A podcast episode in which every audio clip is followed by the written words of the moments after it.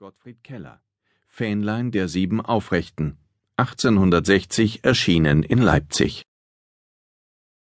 Untätiges Warten oder Herumstehen ist den Fahrgästen in der Hongkonger U-Bahn auf Schildern unter Strafandrohung untersagt. In London fordern die Geschäftsleute in der City von ihrer Stadtverwaltung, zu langsame Passanten mit Bußgeldern zu bestrafen und separate Fußwege für Eilige anzulegen. Im Jahr 2008 meldete die Schweizer Börse 3000 Finanztransaktionen pro Sekunde. 1996 waren es erst 45 pro Sekunde. Bitten an Gott lassen sich per E-Mail blitzschnell an die israelische Post übersenden, deren Briefträger diese dann zwischen die Steinquader der Klagemauer stecken. Ein deutscher Bankvorstand gesteht, nachdem er sich mitsamt seinem Institut verzockt hatte und anschließend nach Staatshilfen rief, vor einer Fernsehkamera reumütig Allmählich beginnen wir zu begreifen, was da gelaufen ist. Die Bundesregierung beschließt mit einer Eilabstimmung im Bundestag möglichst schnelle Finanzhilfen für Griechenland. Es gibt die Kritik, Deutschland habe nicht schnell genug gehandelt. Welche Rolle spielt eigentlich Zeit in der Ökonomie, Herr Geißler? Die Ökonomie verrechnet Zeit in Geld. Damit wird auch Zeit zu etwas Inhaltsleerem und Abstraktem wie Geld. Der Zeit diese Qualität von Geld zu geben, ist erst möglich, seit es mechanische Uhren gibt. Die Erfindung der Uhr ist damit die Voraussetzung und Geburtsstunde des Kapitalismus. Und was die oben genannte Kritik betrifft, hat sich die Bundesregierung im Fall Griechenland zu viel Zeit gelassen? Griechenland ist, zumindest vordergründig, kein Zeitproblem, sondern eine rein spekulative Angelegenheit, in der etwa Vertrauen monetarisiert wird. Grundsätzlich lässt sich aber sagen, dass sich der finanzwirtschaftliche Geschäftsverkehr mittlerweile mit mehrfacher Schallgeschwindigkeit vollzieht der demokratische Willensbildungsprozess hingegen in einem Tempo, das an die Postkutschenzeit erinnert. Jede politische Entscheidung, die auf die Steuerung und die Kontrolle des Finanzverkehrs zielt, kommt daher notwendigerweise immer zu spät.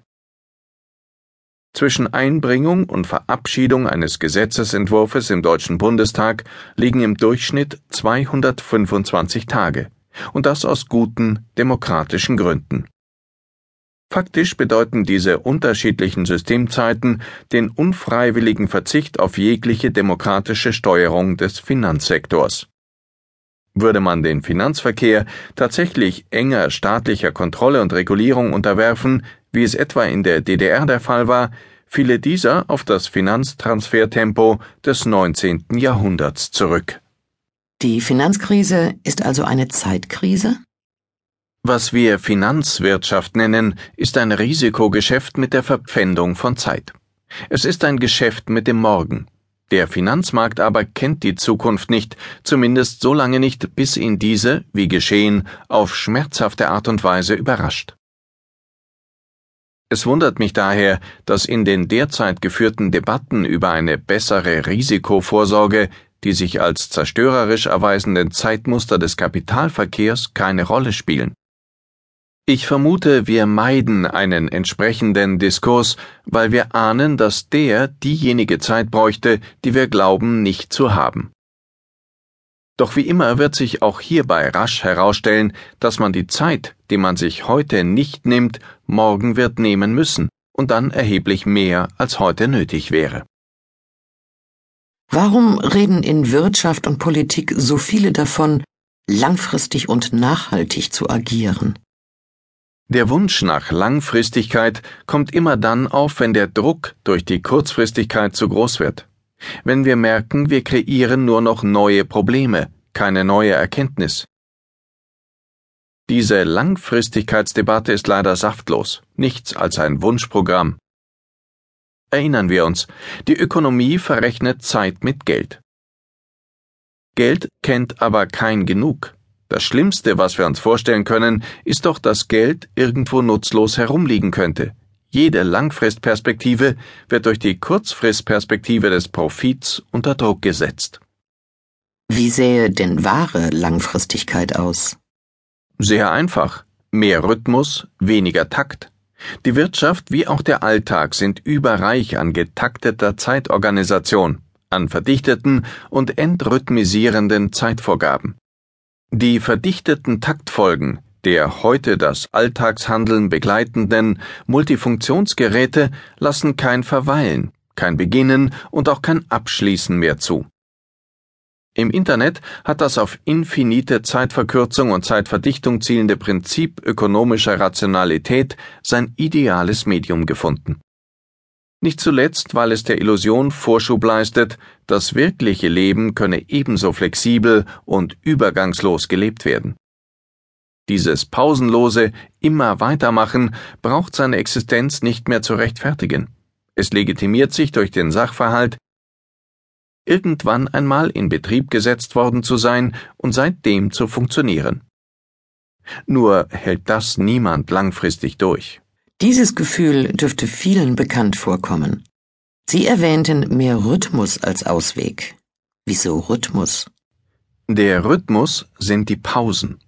Die Zeitnatur des Menschen verlangt nach Abschlüssen und Anfängen, nach Übergängen, Innehalten und Abbremsen.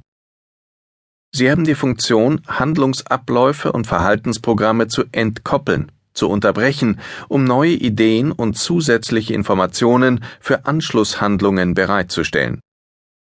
Die Fähigkeit, Handlungen unterbrechen, steuern und umsteuern zu können, unterscheidet den Menschen vom Tier. Sie befreit ihn vom Naturzwang des Automatismus, macht ihn frei, doch zugleich auch verantwortlich für das, was er mit seinen Antrieben, Bedürfnissen und Interessen tut und anstellt. Diese Lücke zwischen Antrieb, Bedürfnis und Anschlusshandlung nennen wir üblicherweise Besinnung, Bewusstsein oder Reflexion. Die Aussicht auf schnelle Profite hat die Spekulanten dazu verführt, diese Zwischenzeiten zu eliminieren um auch sie noch für ihre Zwecke zu nutzen. Könnte man das nicht auch Effektivität nennen? Nein, es ist das ganze Gegenteil. Wer besinnungslos gegen die Wand fährt, kann nur von Besinnungslosen für effektiv erklärt werden. Mit der Planierung und der Vernichtung zwischenzeitlicher Unebenheiten steht der kulturelle Haushalt der Gesellschaft zur Disposition.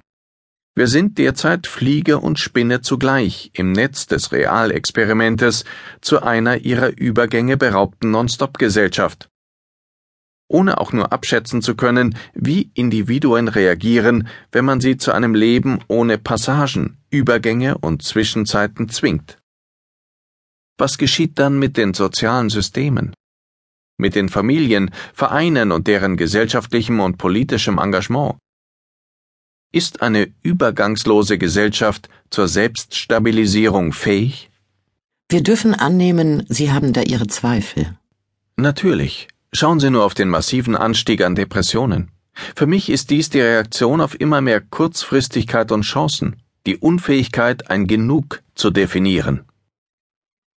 Und dann verschreibt man Medikamente. Genau. Und zwar solche Medikamente, die den Rhythmus von Passivität und Aktivität manipulieren, nämlich in erster Linie Aufputsch, Schlaf und Beruhigungsmittel. Das ist nichts anderes als der pharmazeutische Versuch, das Genug hinauszuzögern oder auf Bestellung eintreten zu lassen. Wie gelänge die Abkehr vom kurzfristigen Takt hin zum langfristigen Rhythmus? Traditionelle Gesellschaften haben Zwischenräume und Zwischenzeiten geachtet. Sie haben sie der Natur abgeschaut, sie sozial arrangiert und institutionalisiert.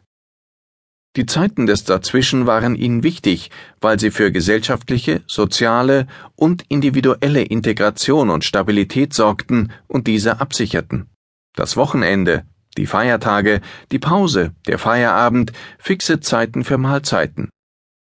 Alles das hatte die Funktion von Abstandhaltern.